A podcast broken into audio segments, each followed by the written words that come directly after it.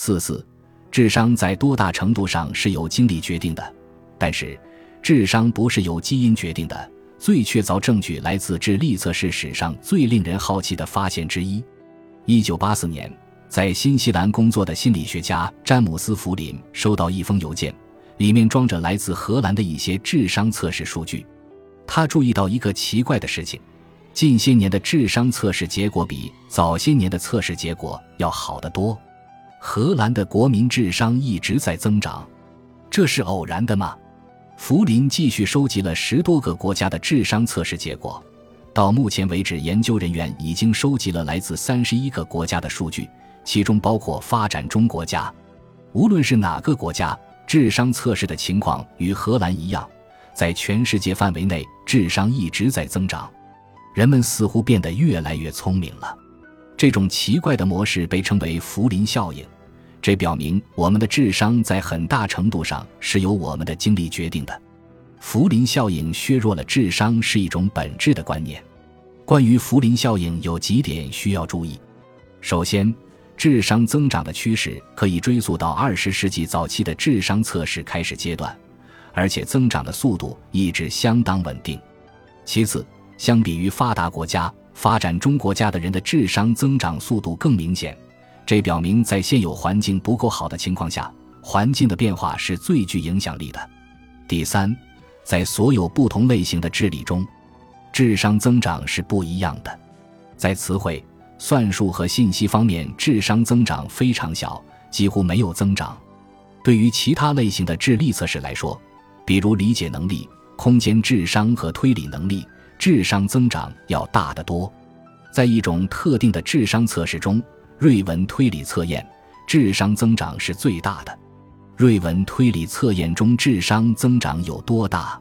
从1947至2002年，大约两代人的时间，智商平均增长了大约27.5分，增长幅度很大，几乎与具有平均智商的人和被标为有智力缺陷的人之间的差异一样大。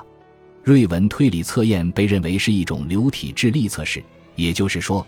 这种智力可以让你当场解决新奇的问题，几乎没有运用先前的知识。这与晶体智力形成对比。晶体智力依赖于存储知识，比如你对世界各国首都名称的了解。瑞文推理测验依赖于抽象的推理能力。下列项目显示了一系列不同的几何图形，要求人们选择下面的一个图形来回答问题。增长速度的不同，尤其表明我们的大脑是随着我们的经历不断发育的。这些差异表明，我们当今生活的世界使我们有更多的精力来发展某些类型的智力。例如，我们的词汇和算术能力不会随着时间的推移而有很大的提高，因为我们生活的世界在这些方面并没有更高的要求。事实上，相比于第二次世界大战时期，人们往往读的书更少。看的电视更多，电视上出现的典型词汇量只有大约小学四年级的水平。相比之下，抽象推理能力一直在增长，因为我们生活的世界更具挑战性。相比于以前，它要求我们具有更高的解决问题的能力。我们如何能够看出我们生活的世界要求我们具有更高的解决问题的能力呢？首先，我们可以看到，现在人们比以前需要接受更多的教育。以便在工作上获得成功。以美国为例，在一八九零年，只有百分之二十七的人接受了八年级以上的教育，只有百分之九的人在高中毕业后继续接受教育；而在二零一二年，百分之九十四的美国人至少接受了八年级的教育，百分之五十八的人接受过高中以上的教育。我们生活的世界变得越来越复杂的另一个证据是，我们似乎在寻找更多的智力挑战来获得乐趣。科学史作家史蒂文·约翰逊的一个令人信服的论据表明，在过去几十年里，流行文化变得更具挑战性。我们可以看到这种变化，比如电视节目中的情节比以前更复杂，如穿越时空的情节和涵盖几十个人物。更极端的是视频游戏的复杂程度的变化。在二十世纪八十年代早期的视频游戏中，比如《太空侵略者》或者《大金刚》。几乎没有什么抽象的问题需要解决。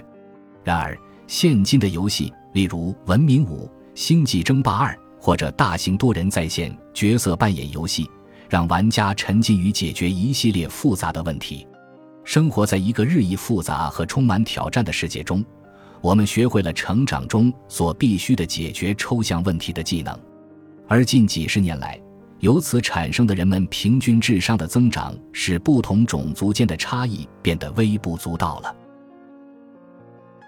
本集播放完毕，感谢您的收听。喜欢请订阅加关注，主页有更多精彩内容。